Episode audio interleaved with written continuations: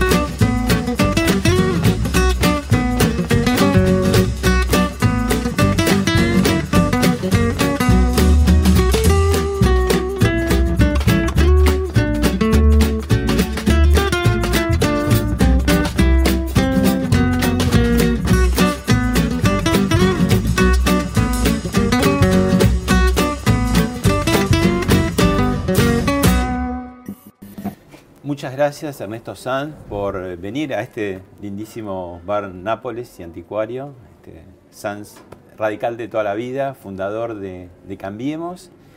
Y la primera pregunta es, eh, ¿por qué resucita el, radicalismo, resucita entre comillas, y deja ese rol de mero acompañante en lo que hoy es Juntos por el Cambio o Juntos en la provincia de Buenos Aires? Bueno, primero muchas gracias. Me siento muy a gusto de estar acá en este lugar y con, con vos en tu programa.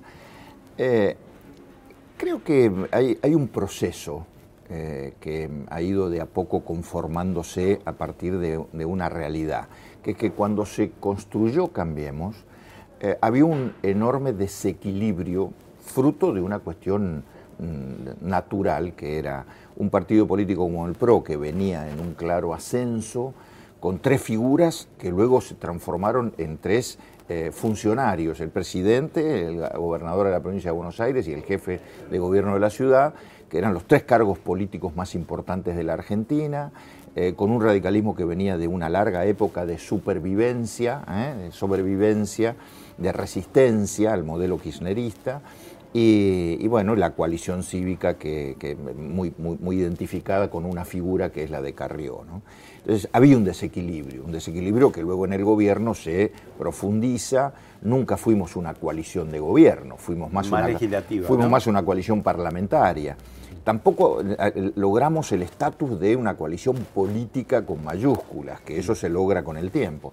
Pero hoy, después de haber pasado tantos años, creo que hay un nuevo un equilibrio diferente. ¿Por qué?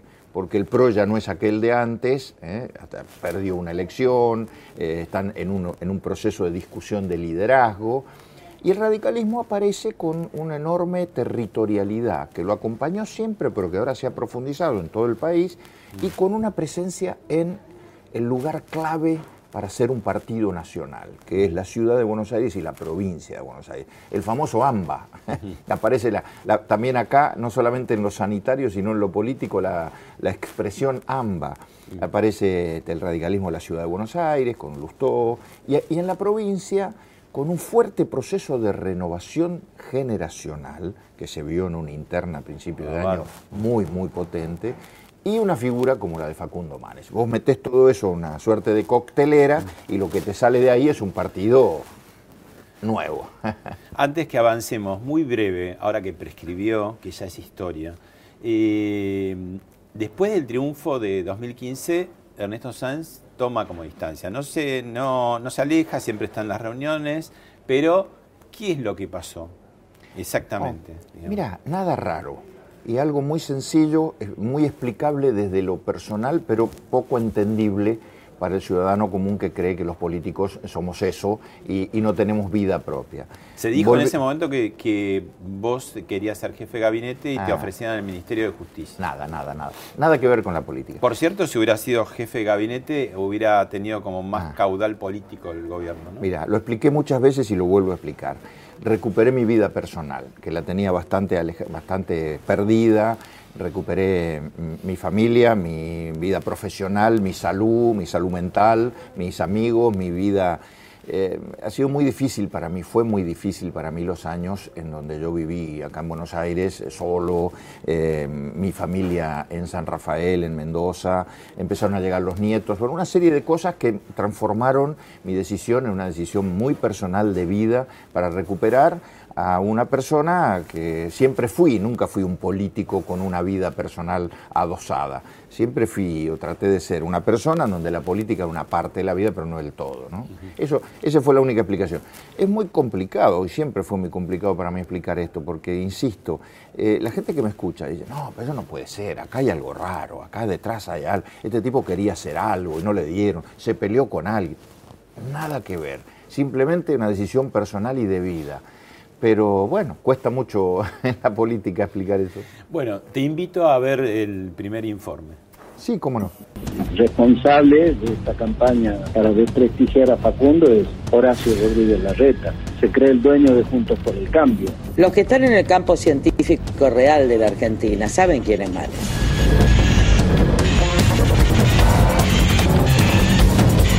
El radicalismo tuvo poco protagonismo en, en lo que fue Cambiemos eh, es una de las cosas que a mí me, molestó siempre.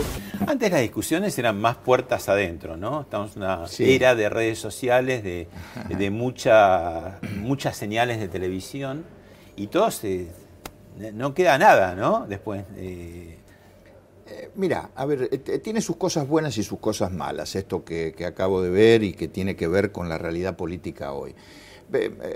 lo malo de la política en la Argentina hoy es que está excesivamente personalizada diría que vivimos una democracia de personas, ¿eh? personas, de candidatos. entonces el debate muchas veces es sobre las personas, sobre sus conductas, sus humores, sus opiniones, unos opinando de otros, y no sobre las ideas, las propuestas, el, contenido. Entonces eh, cada cosa que se dice de una persona inmediatamente repercute mucho más que las eh, opiniones sobre el contenido, las ideas, las propuestas, las, visiones de país y demás. Ese, esa es una. Una cosa es una sola vez y otra cosa que se repita en el infinito. Claro, si a mí me preguntás, eh, me, siento cómodo, un tipo como yo de tantos años, en, este tipo de... No, no me siento cómodo. A mí me gusta más la discusión de ideas, el debate de, contenido. Pero bueno, es lo que hay y vivimos eh, épocas electorales donde las personas... Se exacerba. Se exacerba. Y en segundo lugar, lo que está ocurriendo es que por primera vez en Juntos por el Cambio hay, a nivel general, pero sobre todo acá en, la provincia de Buenos Aires, en la ciudad de Buenos Aires, hay competencia. hay un cierto equilibrio que te da la competencia. Nosotros venimos de una coalición que cuando nació en el 2015 tuvo una competencia, yo fui protagonista junto con Carrió y Macri, pero fue una competencia, te diría, hasta programada para poder eh, obtener, eh, em, en aquel momento eran los 30 puntos mágicos en la paso del 2015, que luego lo llevaron a Macri a 35 puntos en la primera vuelta, y balotage, y sabíamos que con balotage eh, se ganaba. Eran, yo siempre decía simbólicamente que eran como las piedras en el río que había que pisar para votar a Macri finalmente, ¿no? Pero fue muy ustedes, pero tanto pero, fue muy inteligente eso, fue muy inteligente ese armado.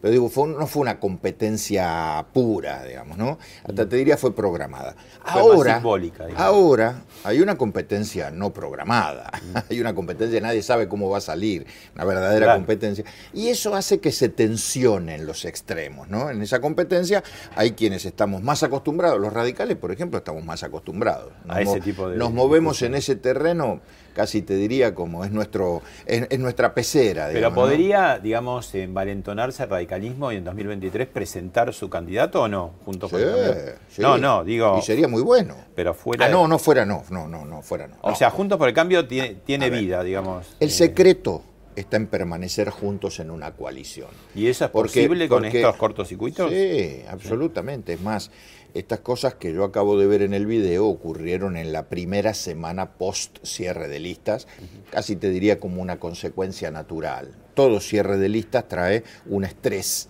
En una coalición donde hay diversidad, ¿eh? Este, trae, ese estrés. Chile lo hizo muy bien con la concertación, ¿no? Porque tuvo cuatro gobiernos distintos, muy distintos. Sí, sí, sí, eh, sí. Y acá, no sé, está como eso.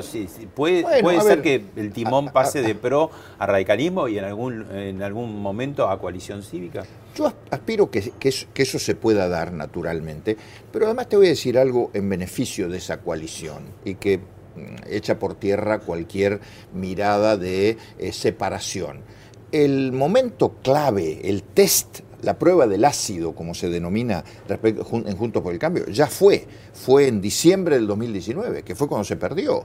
En ese hay una diáspora. En, ese momento, en ese momento, si yo hubiera tenido este reportaje con vos, y vos me hubieras hecho allá por, por noviembre, después de la derrota, yo te hubiera dicho, Pablo, no sé qué va a pasar, porque estamos a prueba.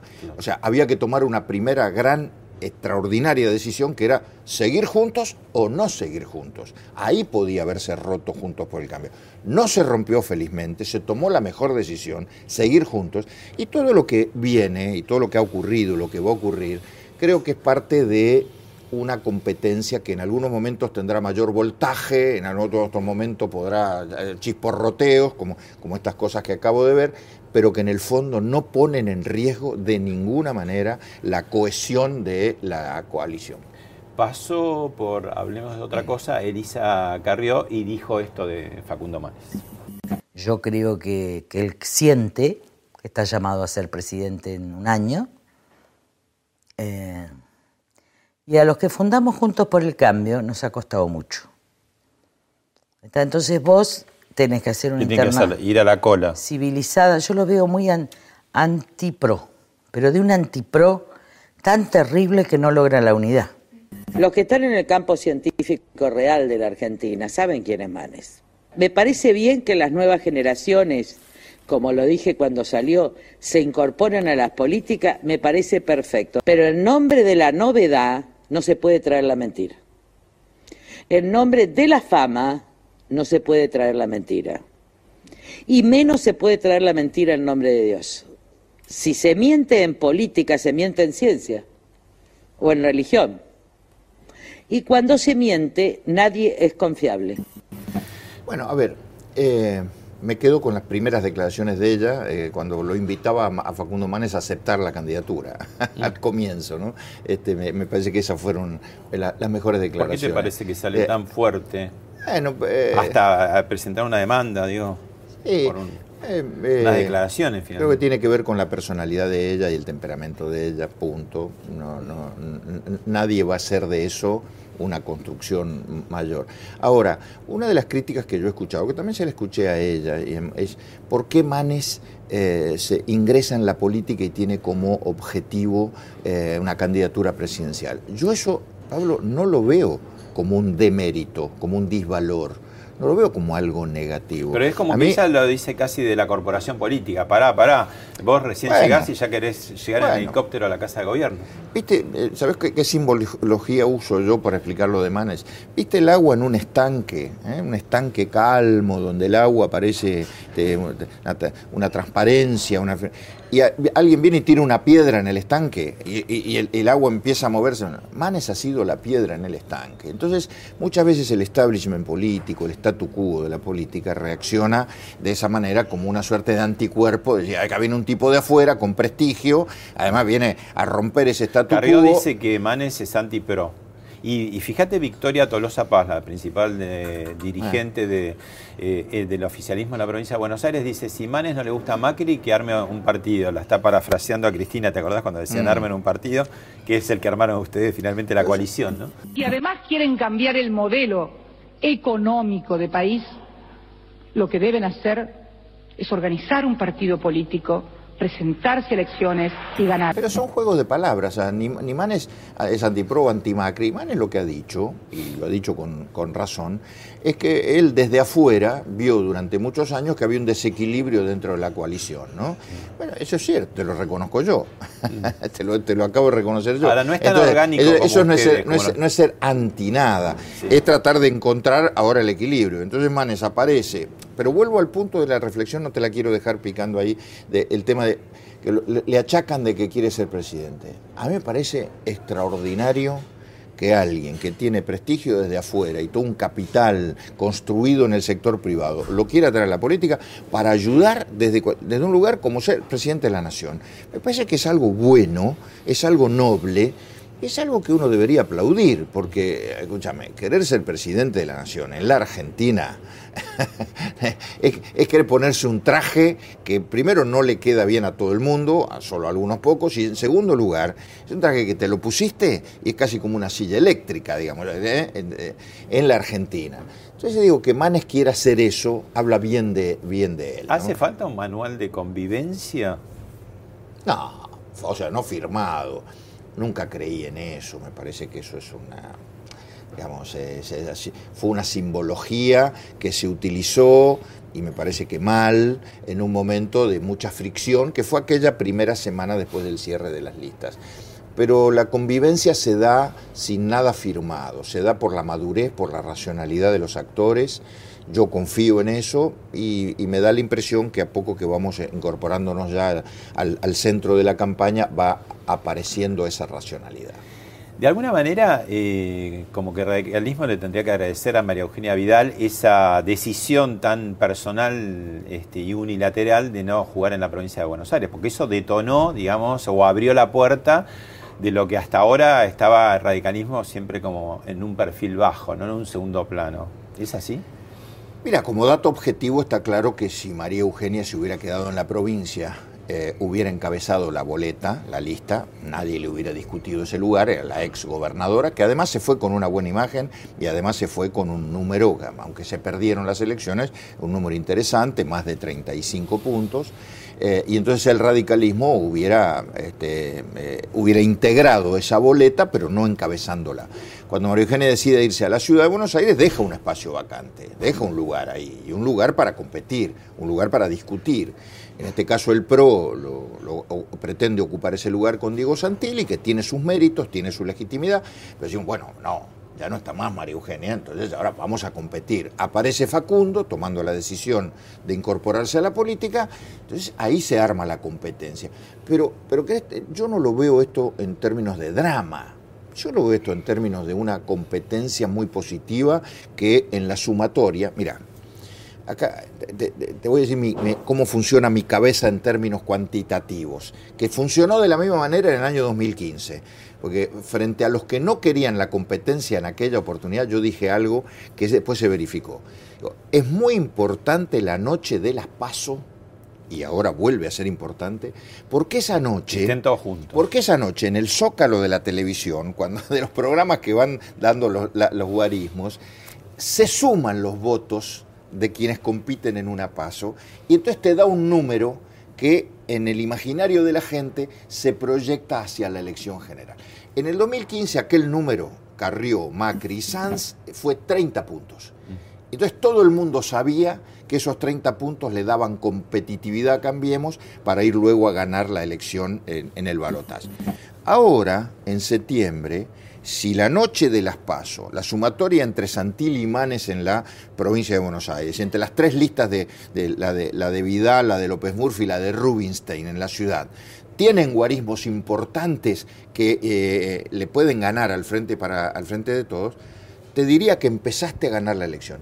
Y ahora voy por la otra, por la contrafáctica. En el año 2019, cuando estaba Cambiemos en el gobierno, no se entendió lo de las pasos del 2019. Entonces yo te hago la pregunta a vos, ¿cuándo empezamos a perder en el año 2019?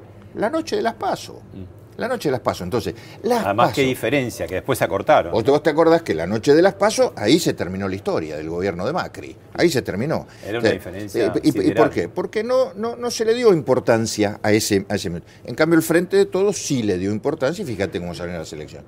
Entonces yo digo... Quizás si hubiera habido unas pasos ahí era muy arriesgado, ¿no? Pero decir, una paso entre el presidente de entonces, Macri, y María Eugenia Vidal, quizás hubieran hecho una cantidad de votos mucho más amplia. O ponerle un radical, o, algún radical. Sí, eso, no, Pero eso no se estila, ¿no? El presidente no compite en general. no lo digo por Macri solo, lo digo en general. No, le está pasando ahora al frente de todos, donde para preservar la cohesión del gobierno, arma, una, una, lista de unidad donde vos te preguntás, bueno, pues esa lista la han armado a las trompadas, digamos, ¿no? O sea, metieron a todos en una. Bueno, en el dedazo, el dedazo de la líder. Metieron a todos en una habitación, bajaron línea, pum, y salieron todos a línea. Es más fácil, ¿no? Es más vertical. Yo prefiero la sana competencia que te permite sumar, porque también hay otra cuestión. Hay algunos lugares en el país en donde vos no podés tener una oferta electoral homogénea y dirigida a un solo segmento. Si vos querés, el lugar eh, típico de esto es la provincia de Buenos Aires. ¿Cuántas provincias de Buenos Aires hay dentro de la provincia de Buenos Aires? Acordate de los proyectos de dividir la provincia en tres. Bueno, eh, ¿cuántas provincias hay? Es la misma la provincia del Gran Buenos Aires que la del interior. Es la misma dentro del Gran Buenos Aires, la primera sección, eh, San Isidro, Vicente López, que la tercera sección, la Núbera, Sategui, etc. No es lo mismo, son electorados distintos, sociedades distintas, personas distintas, mensajes distintos, ofertas y propuestas distintas. Entonces, si vos tenés una competencia donde tenés candidatos que desde las listas le hablan a un sector u otro, el caso de Manes, Manes puede atraer los mismos votos que Santilli, algunos sí, pero otros no. Quizá Manes está apuntándole a una juventud desesperanzada, decepcionada, que se quiere ir del país, que no encuentra oportunidades, que no encuentra una, una salida, una luz al final del túnel, y Facundo le está hablando a esos jóvenes que no lo está haciendo Santilli. Bueno, finalmente eso va a un reservorio común. Van a estar juntos en la Claro, va a un reservorio común y como te digo, la noche de las PASO, la sumatoria de votos de la lista de Santilli, además, te puede dar un número que la sociedad que está esperando un cambio al final del camino, eh, bueno, me voy a dormir con cierta tranquilidad. ¿Ocurrirá esto? No lo sé, es futurología, pero es mi manera de, verlo. ¿no? Vemos ahora, si te parece, unas imágenes de lo que empezó a desplegar, la comunicación que empezó a desplegar en Capital Federal, en, su vuelta a Capital Federal, María Eugenia Vidal.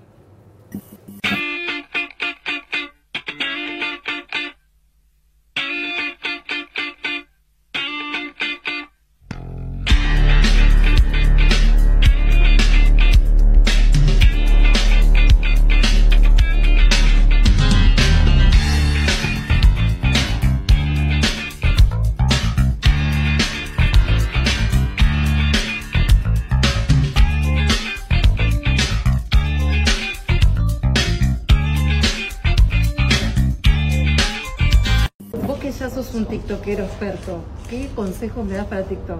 Primero hay que reírse mucho, buena onda, no pensarlo nada, improvisación total. Y vos sabés que los chicos por la calle me dicen, vos sos el de TikTok. Así me conocen. El pelado. Sí, el pelado TikTok. hay que reírse de uno mismo también, es otro consejo. ¿eh? A mí me joden bastante con la pela, no sé bien por qué, pero bueno. Perfecto, listo, lo tomamos. ¿No estaba un poquito, digamos, eh, frívolo, mucho cafecito, recorrida, Recoleta, Belgrano, TikTok? Digo, ¿no es muy festivo para las circunstancias, para el contexto, para el momento? ¿No falta ahí un poco más de densidad, digamos, de la propuesta? Digo en general, ¿no?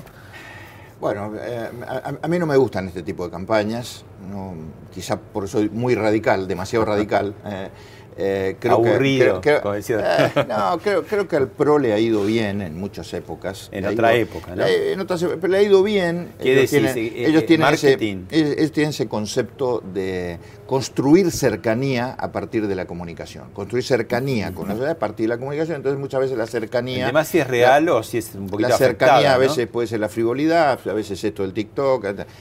Yo te digo la verdad, creo que hoy en la Argentina la política tiene que recuperar la argumentación, la argumentación, la conceptualización y la discusión de los temas centrales, porque la sociedad hoy está viviendo un momento que no es un momento precisamente de felicidad, no es un momento de esperanza, no es un momento light, no, es Disneylandia la Argentina. ¿eh? La Argentina está, hasta te diría, un país con una patología muy especial, la sociedad con una patología muy especial. Yo no soy médico, no lo podría explicar, quizás Facundo Manes lo puede explicar mejor que yo, pero, pero espérate, te, cierro la reflexión. Frente a eso, vos tenés que ir al hueso y tenés que decir a la gente, a ver, acá el problema en la Argentina es empleo. Y para sacar a la, a la- la- Argentina la decadencia de que hace 10 años no genera empleo, nuestras propuestas son esta, esta, esta, esta. Eh, Facundo dice, eh, yo quiero incorporar el conocimiento para generar empleo. Entonces transformar a las pymes en un desarrollo eh, que se multiplique para generar empleo a partir de la incorporación de innovación, de tecnología. Porque el empleo, a su vez, va a alejarnos de la Argentina paternalista, asistencialista de los planes. Bueno, ese es un tema. Discutamos ese tema. Discutamos cómo, el cómo, vamos a quitar este, carga impositiva, vamos a modificar las normas laborales para que haya generación de empleo. Bueno, discutamos eso. Eh, me parece que si nosotros en la política perdemos la oportunidad, desperdiciamos la oportunidad de que en las campañas electorales discutamos ideas concretas, estamos haciéndole un flaco favor al, al- al sistema democrático. Claro, porque este no es un tema, vamos a nobleza obliga, no es un tema eh, particular de María Eugenia Vidal, sino que también toma el oficialismo. Veamos un poco la campaña del oficialismo. Agus, salimos. Salimos a buscar las vacunas. Salimos de vacunarnos. Y de a poco las cosas nos van a empezar a salir. Los amigos van a salir. ¿Salen o no salen esas empanadas? Vamos a salir a dar una vuelta. O muchas. Las familias van a salir. Sí, mami, estamos saliendo. Bueno, Bueno, ahí... eso, eso, eso es peor. ¿Por qué?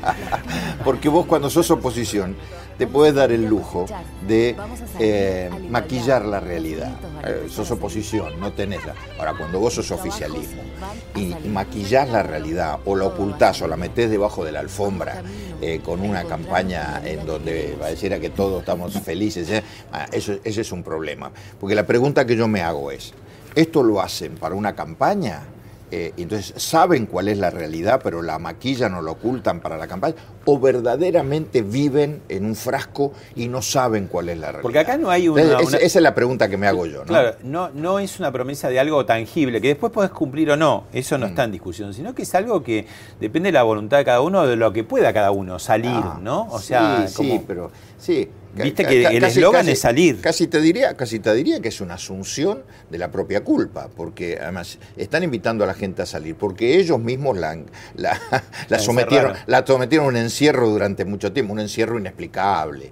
Y además el tema de la vacuna. A ver, eh, yo siempre dije, y creo que no me estoy equivocando, que cuando llegáramos al epicentro de esta campaña, septiembre noviembre, el tema de la vacunación y el tema sanitario iba a pasar a un segundo plano.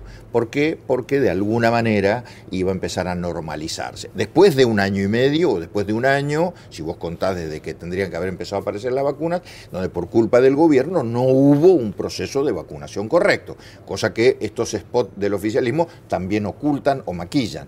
Pero ¿por qué iba a pasar a un segundo plano? Porque empieza a aparecer eh, como necesidad imperiosa de la sociedad, ya no tanto el tema sanitario, el tema económico. El tema económico, Pablo, el tema del empleo, el tema de la subsistencia, el tema de la inflación, el tema de los precios, el tema de los chicos jóvenes que se quieren ir porque no encuentran un proyecto de vida. Ese tema, el tema socioeconómico, a mi juicio, es el tema central en la Argentina. El tema sanitario pasa a un segundo plano. Ahora, ellos siguen utilizando esto, ¿por qué? Empieza a normalizarse de alguna manera, después de que se dieron cuenta de los errores, firmaron con Pfizer, viene AstraZeneca, viene Moderna, etcétera, etcétera, el tema de la vacuna empieza a normalizarse. Pero no sería con una ventaja gubernamental recuperar algo, ni siquiera todo, algo de la normalidad anterior, ¿no? Bueno, sí, pero yo aspiro a que la sociedad pueda interpretar con lucidez e inteligencia que lo que hoy se está recuperando, gran parte de eso tiene la culpa el propio gobierno, ¿no es cierto? Ahora, si vos me, si vos me dijeras que esta, esta, eh, Publicidad. este- esta publicidad la hacen en, en Estados Unidos, en Noruega, en Europa y demás, te diría, bueno, Está bien. Ahí- ahí está. Ahora, la hacen en la Argentina, en donde después de un año y medio el gobierno fracasó con el tema del encierro, fracasó con el tema de la vacuna, fracasó con los temas sanitarios, fracasó con los temas económicos. Bueno, Se perdían puestos de trabajo, pymes. Claro. Martín Lustó es el que corta el bacalao en este momento del radicalismo. Digo, la idea de Facundo Manes, la idea de Martín Tetaz, ¿no? Eh, ¿qué- qué- contame el factor Lustó dentro del radicalismo, ¿qué es? Mira. ¿Y hacia dónde va? Mira, en primer lugar, el, el radicalismo, por suerte, es un partido en el cual nadie corta el bacalao de nada. ni, ni, yo en los mejores momentos míos de Gualeguaychú y demás, nadie, nadie. El radicalismo no tiene un liderazgo personal. Este, Pero ha elevado mucho el, perfil el, el, radicalismo es, el radicalismo es un partido felizmente orgánico. felizmente orgánico, donde las reglas de juego importan más que las personas y donde las ideas importan más que las personas y esto es, esto es muy valioso. Lustó, por supuesto, ha tenido una gran, una, una, gran relevancia en la ciudad de Buenos Aires, está buscando relevancia en el interior del país, veremos. A fin de año se eligen autoridades partidarias, presidente del partido en el radicalismo, él ha dicho que quiere ser, eh, hay otros que también quieren ser, veremos, este, pero, pero nunca aún siendo uno presidente del partido, termina liderando a todo el radicalismo, porque felizmente el radicalismo es mucho más que las personas. Ahora, eh, te, te, propongo ver eh, algunas relaciones tóxicas del radicalismo en, en los últimos años. Querido presidente, quiero darle las gracias por haber aceptado este homenaje. Que la historia me juzgue pido perdón si me equivoco. Voto, mi voto no es positivo, voto es en.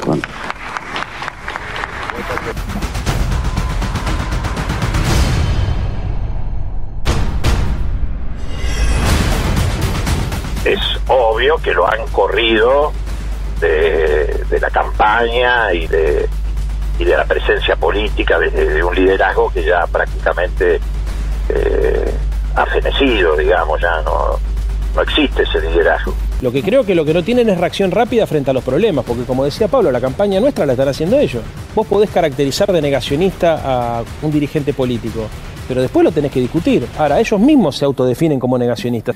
Yo te diría que, parafraseando al general Perón, radicales al final son todos, porque Lilita era radical, este, Margarita Stolbizer también, Moró también, Santoro también, Cobos también, pero bueno, hay eh, por momentos relaciones confusas con el peronismo. El peronismo siempre trata de traerse algunos radicales para su lado, ¿no? Mira, eh, esto me lleva a una reflexión. López también, Murphy, me olvidé, también hay que ponerlo ahí. Sí, sí, te, te, o arman sus propios partidos. Digamos. Te diría que hay una reflexión que engloba todo esto que yo acabo de ver. Eh, la, la, extraordinaria vigencia de un partido político con 130 años de antigüedad como el radicalismo no la tenés que ver en, ni en las personas que van y vienen, algunas adentro, otras afuera, algunas que dicen una cosa u otra, la tenés que ver si los valores que le dieron sustento hace 130 años para nacer tienen vigencia hoy. Y hace 130 años, Alem, Irigoyen, en la historia, el radicalismo nació para defender valores como la libertad, la igualdad, el sentido federal, la ética en la función pública. La pregunta es, 130 años después, hoy, acá, donde estamos vos y yo sentados, ¿esos valores están vigentes y a la vez son necesarios defender en la Argentina? Sí. Entonces, esa es la vigencia. Ahora, después vamos a la segunda parte. ¿Quiénes son los que hoy están defendiendo esos valores tradicionales? Los que están adentro del partido, los que están afuera. Está claro que si vos me mostrás una foto donde está Cristina homenajeando a Alfonsín, me quedo en esa, ¿no? la primera. Yo le diría, mira, el mejor homenaje a Alfonsín no es darle una, ponerle un busto o hacer ese homenaje que le hicieron en los últimos meses de, de vida de Raúl. Es imitarlo, es defender esos valores, es defender el concepto de libertad, de igualdad, de transparencia. ¿Lo están haciendo ellos? No porque no lo llevan en la sangre, porque no creen en eso, porque tienen otro modelo de país y otro modelo de hacer política. Entonces digo, del radicalismo se podrá hablar mucho, se podrá estar afuera, pero lo más importante es si vos te pones la camiseta de esos valores. Y si te pones la camiseta de esos valores, me parece que ahí es donde haces radicalismo en serio. ¿no? Muchos creen que eh, los radicales son como peronistas de, con buenos modales y más republicanismo. No, no es así. No es así. No es, a ver, son dos modelos diferentes. El peronismo tiene una construcción, un modelo de construcción autoritaria, un modelo de construcción que no es republicano, vertical. es un modelo vertical, es un modelo vertical, que tiene mucho que ver con, con, con quién era su fundador. O sea, el peronismo es Perón, digamos, y Perón era eso.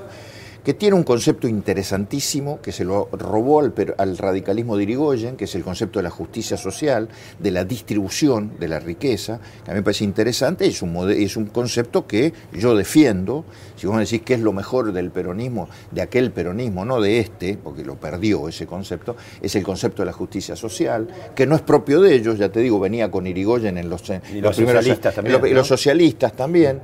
Ahora, eh, ¿Cuál es el problema en general hoy, eh, tanto del, peronismo como también a, veces del radicalismo?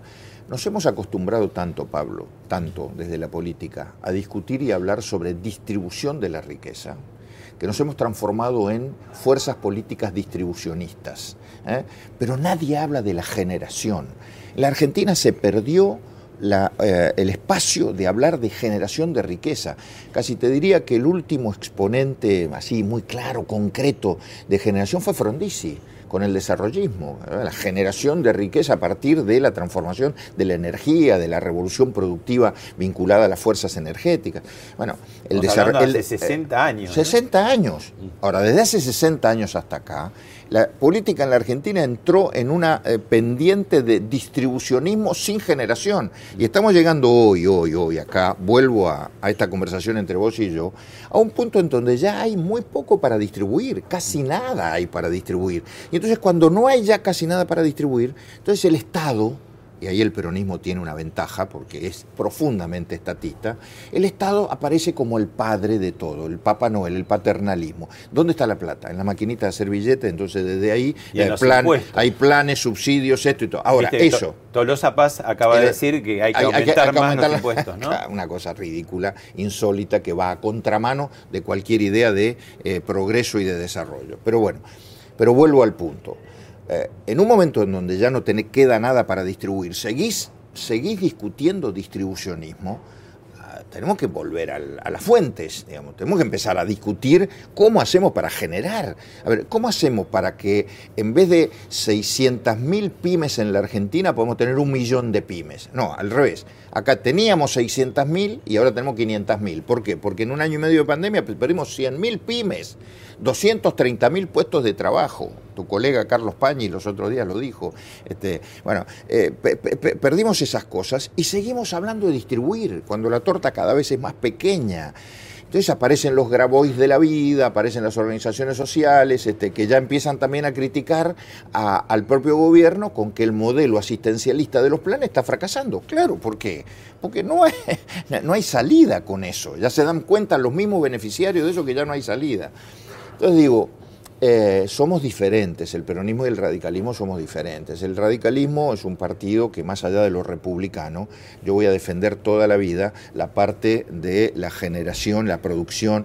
Pablo Gerchunov, no sé si lo has leído últimamente, Pablo Gerchunov está diciendo cosas interesantísimas. la moneda en el aire, que es el diálogo con Roy Ora, y Pablo habla de una gran coalición exportadora como la manera más eh, potente de salir de nuestra decadencia. ¿Y qué está hablando? Está hablando de una gran coalición, que no es política de radicales peronistas socialistas, una coalición exportadora de todos aquellos que tengan en su cabeza un modelo de producción para sacar a la Argentina de la decadencia esta distribucionista sin generación. ¿no? parece que ese es, ese es el, el punto hoy de discusión. Por eso cuando yo veo los spots, que hablan todos de la, felicidad, de la, eh, que está todo muy lindo. Pero digo, bueno, pero vamos al hueso. A ver, eh, eh, ¿por qué no le hablas a un tipo de una pyme de mi San Rafael, que tiene cuatro empleados y que no sabe cómo hacer para llegar a fin de mes, pero que además tiene posibilidades de producir? ¿Por qué no le hablas al tipo que quiere importar alguna máquina para desde ese lugar, de esa máquina nueva, generar más empleo y más producción? Y que no lo puede hacer porque el Estado le traba, porque hay mil cosas alrededor. Me parece que la política tiene que dedicarse a eso, si no estamos hablando de otras cosas. Horacio Rodríguez Larreta y Diego Santilli hablan que el adversario es el kirchnerismo. ¿Qué adversarios hay internos de Juntos por el Cambio? ¿Qué es lo que tiene que cuidar? ¿Qué es donde está, vimos un poco al principio algunas cosas, esas peleas, pero digo, más allá de las peleas, ¿qué es lo que vos ves que debería fortalecer? Ya no te digo de radicalismo, sino de Juntos por el Cambio, es decir, mm. los tres, ¿no? Los tres partidos. Bueno, debería fortalecer la idea de un liderazgo colectivo que es muy complicado. Es muy complicado. Mira, em, nosotros estamos acostumbrados al personalismo. Eh, en y esta- nuestra constitución, el presidencialismo es muy, sí. es como un rey, ¿no? El, el- y, todo- todos pasamos por eso. El radicalismo pasa eso de que se murió Alfonsín, no tiene un líder único. Entonces, eh, estamos conviviendo con liderazgo colectivo. Juntos por el Cambio tampoco nunca tuvo un líder único. A ver, Macri no fue líder en los años en que fue presidente. Ejerció un liderazgo, te diría, eh, de la función de gobierno, pero no un liderazgo político. Y hoy no lo tenemos. Ahora, ¿se puede en la Argentina confiar en una fuerza política que construya un liderazgo colectivo? Yo te diría que ese es el gran desafío. Ese es el enorme y gran desafío. Un liderazgo colectivo que supere el personalismo, supere los egos, los egos y las vanidades. Pablo, gran problema en la Argentina, ¿eh? la hoguera de las vanidades y de los egos en la política por esto de los personalismos. Entonces, si Juntos por el Cambio logra superar eso, yo no tengo duda de que en el contenido de las ideas, con un radicalismo que puede ejercer protagonismo en el, debate del contenido para luego ofrecer una propuesta de, de país, yo eso no tengo duda, eso va a salir. Pero primero hay que resolver esto del liderazgo colectivo. Vos lo recién lo nombraste, Mauricio Macri, y tenemos ahí para ver distintos momentos de qué decían radicales sobre Macri. Yo creo que nosotros para esa concertación que queremos hacer tenemos límites, el, el oficialismo por un lado y otro es la derecha por otro lado. ¿Qué derecha? La derecha. La derecha es Macri, por ejemplo. No podemos traicionar nuestros principios. No hay nada más conservador que el kirchnerismo, que conservó privilegios, que conservó poder, que conservó todas las cosas malas de, de la mala democracia. ¿no? Así que yo dije un día, fíjate, algunos me, llamaron para putearme, te lo digo en serio, cuando dije que después de Raúl Alfonsín no había habido un presidente más progresista que Mauricio Macri. Te lo ratifico y te lo reafirmo. Bueno, primero Raúl Alfonsín, que decía Macri era el límite, bueno, Carrió también había dicho en un momento, y vos eh, mismo que decías, después de Alfonsín no hubo un presidente más progresista que Macri. Cuando, cuando Alfonsín dijo eso, no había, no había pasado el kirchnerismo. ¿eh? Cuando Alfonsín dijo eso, no habíamos conocido el kirchnerismo de la primera etapa. No habíamos conocido el aumento de la pobreza, la administración de esa pobreza de manera escandalosa. Administrar pobreza, mira, mira, mira qué palabra tan complicada. Administrar la pobreza. Y acrecentarla, O sea, que, ¿no? que- que- que debe ser una de las cosas más conservadoras y de derecha que hay en el planeta. O sea, fabricar pobres para luego administrar esa pobreza en beneficio de tu proyecto político. Muy complicado eso. Bueno, no había pasado nada de eso. Por lo tanto, si Alfonsín hubiera estado en Gualeguaychú, yo estoy seguro que hubiera ido a votar lo mismo que votamos todos, porque en realidad lo que estaba en juego ahí era lo que tanto había defendido Alfonsín, que era el sistema democrático y el equilibrio democrático. Y cuando en el año 2014-2015, después de haber ganado Cristina con el 54% de los votos, íbamos hacia un régimen de partido único y hacia una hegemonía del kirchnerismo, lo primero que había que hacer era equilibrar el sistema político. Por eso Alfonsín, yo estoy seguro que hubiera tenido esa, esa visión. Y después lo que dije, a ver, eh, lo que dije eh, tiene que ver con una discusión que para mí no está saldada y yo estoy dispuesto a sentarme en cualquier lugar, en cualquier ámbito de debate para discutirla. ¿Qué es el progresismo? ¿Y qué es el conservadurismo en la Argentina? Porque, a ver, eh, cualquiera se sienta progresista, yo soy progresista, o el otro es conservador, o el progresismo es tal cosa. Mira, progresismo en la Argentina y en, y en cualquier lugar del mundo es generar igualdad, oportunidades, en un marco de libertad y en un marco democrático. Eso es progresismo. Progresismo es generar riqueza y distribuirla con equidad. Eso es progresismo. La pregunta del millón. En los últimos 50 años en la Argentina, bajo ese concepto, ¿quiénes han sido progresistas y quiénes conservadores? Yo por lo menos déjame que te diga una cosa, el peronismo de esos 50 años gobernó el 70% o el 80%, y la Argentina cada vez está peor, cada vez tiene más pobres, cada vez tiene una distribución de la riqueza más desigual, más inequitativa. Entonces, ¿dónde está el progresismo y dónde está el conservadurismo en la Argentina? Esta declaración que debe ser de 2017, antes de que empezara la hecatombe financiera este, para el, el macrismo, ¿dónde ves hoy ubicado a Mauricio Macri 2021? Bueno, en un momento personal muy difícil para él. porque después de haber sido el fundador, el único líder, el numen, eh, y casi te diría el eje, el centro de un partido político que se creó a imagen y semejanza de él, que fue el PRO, hoy está en un momento de cierto declive porque se le ha discutido su liderazgo, está yo creo que entre Larreta y Vidal no solo se lo han discutido, sino que le han eh, ocupado ese lugar y supongo que en lo personal debe estar pasando por un momento de, cierta transición, pero a mí me parece un tipo que, eh, tiene que tiene que ser valioso y un activo dentro Juntos por el Cambio y la inteligencia de todos los demás debe ser encontrar ese lugar en donde él, ese activo, lo pueda eh, incorporar como un elemento muy importante para la coalición. Cualquier expresidente tiene como activo su experiencia, su propia experiencia, lo que le pasó, lo bueno y lo malo. En cualquier país del mundo, esa experiencia y ese activo de un expresidente es utilizado. ¿eh? España lo utilizó a Felipe González, ¿eh? Brasil lo utilizó a Fernando Enrique Cardoso, salvando las distancias, bueno, cada uno tiene sus personalidades, nosotros tenemos que ser capaces de utilizar también esa experiencia.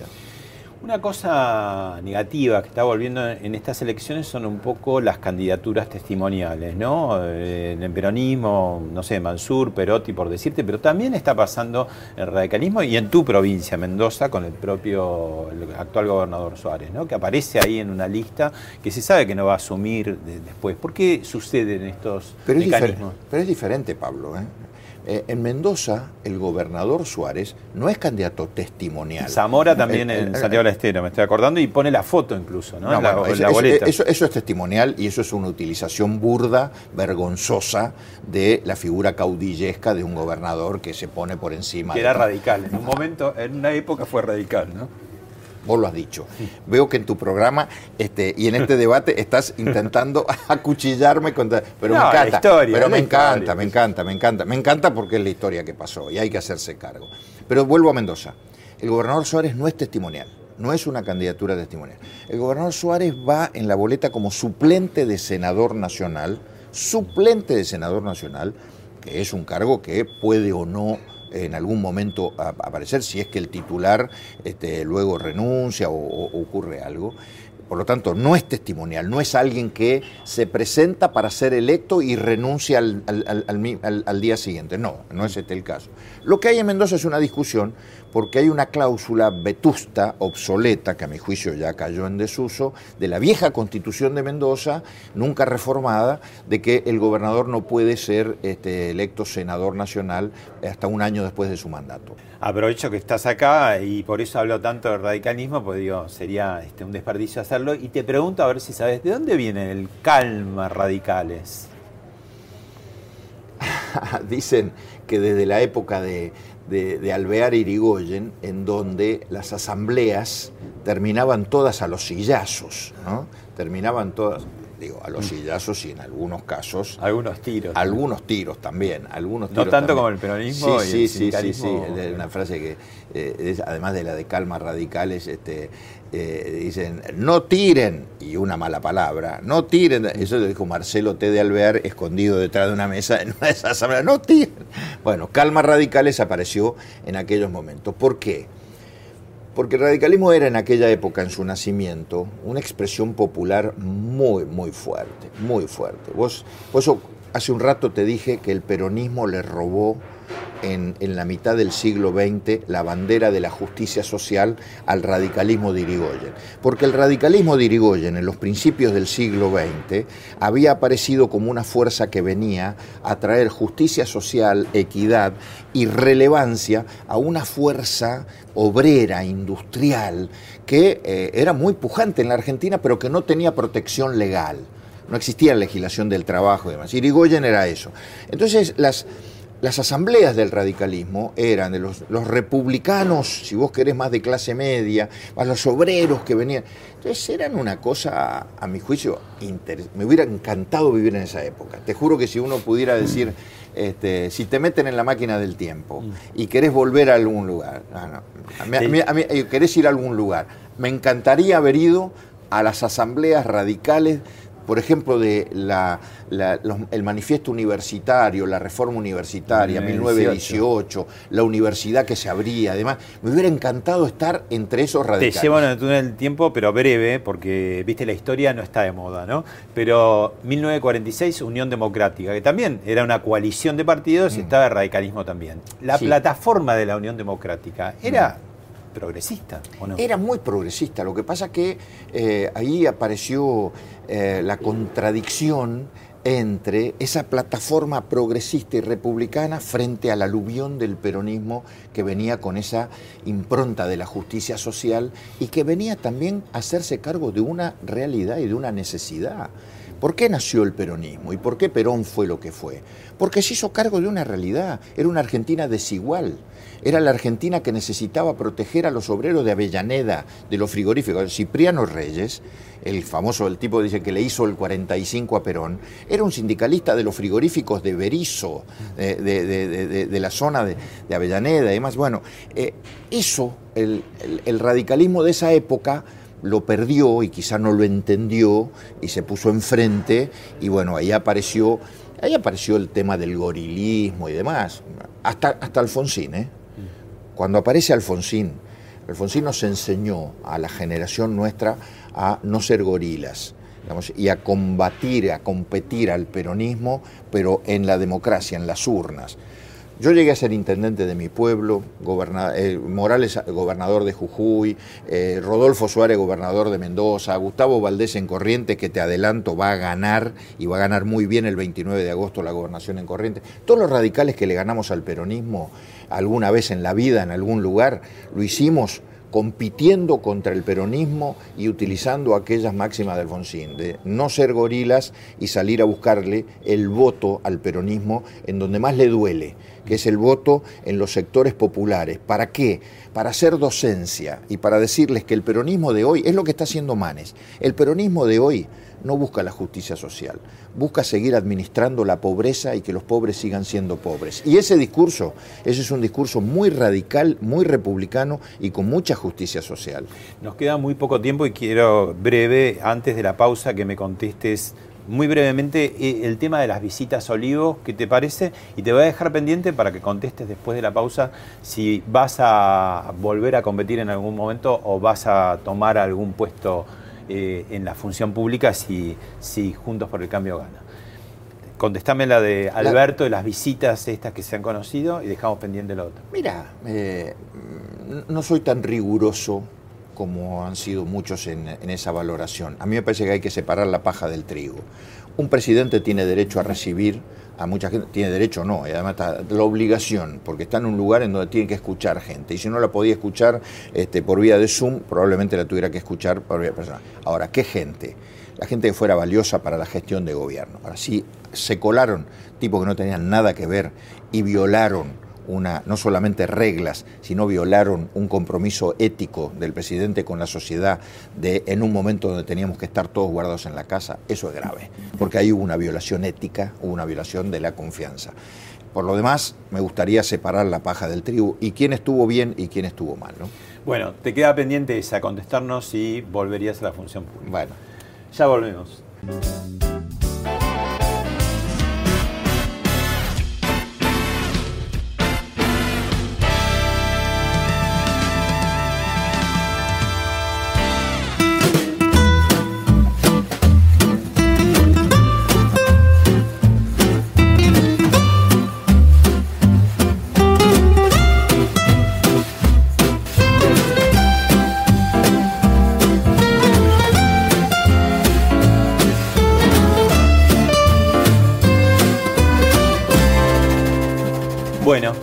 Lo que quedó pendiente. eh, son dos preguntas en realidad. Una, si volverías a competir electoralmente de alguna manera, para legislativo, para cargos ejecutivos, y si de Juntos por el Cambio volver, poner en 2023 al gobierno, aceptarías algún cargo.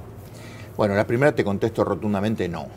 Mi vida de candidato, de estar en una boleta, de estar en un spot, de estar terminó y me parece que hay que saber cumplir etapas y hay que saber definir esas etapas. Hoy la vida de los candidatos es para otra gente, eh, hay generaciones de, de tipo que... ¿Y sabes por qué, Pablo?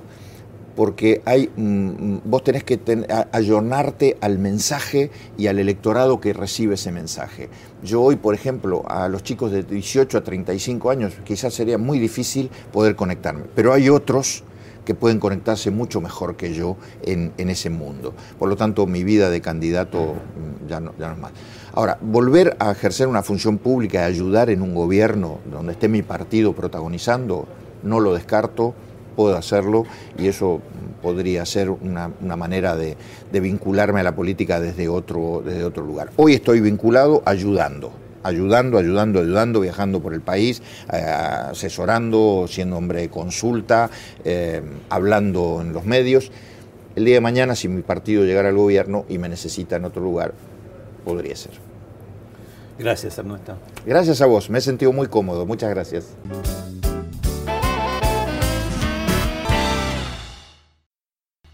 Esto fue Hablemos de otra cosa con Pablo Sirven, un podcast exclusivo de La Nación. Escucha todos los programas de La Nación Podcast en www.lanacion.com.ar. Suscríbete para no perderte ningún episodio. Estamos en Spotify, Apple Podcast, Google Podcast y en tu reproductor de podcast favorito. Seguí escuchando La Nación Podcast.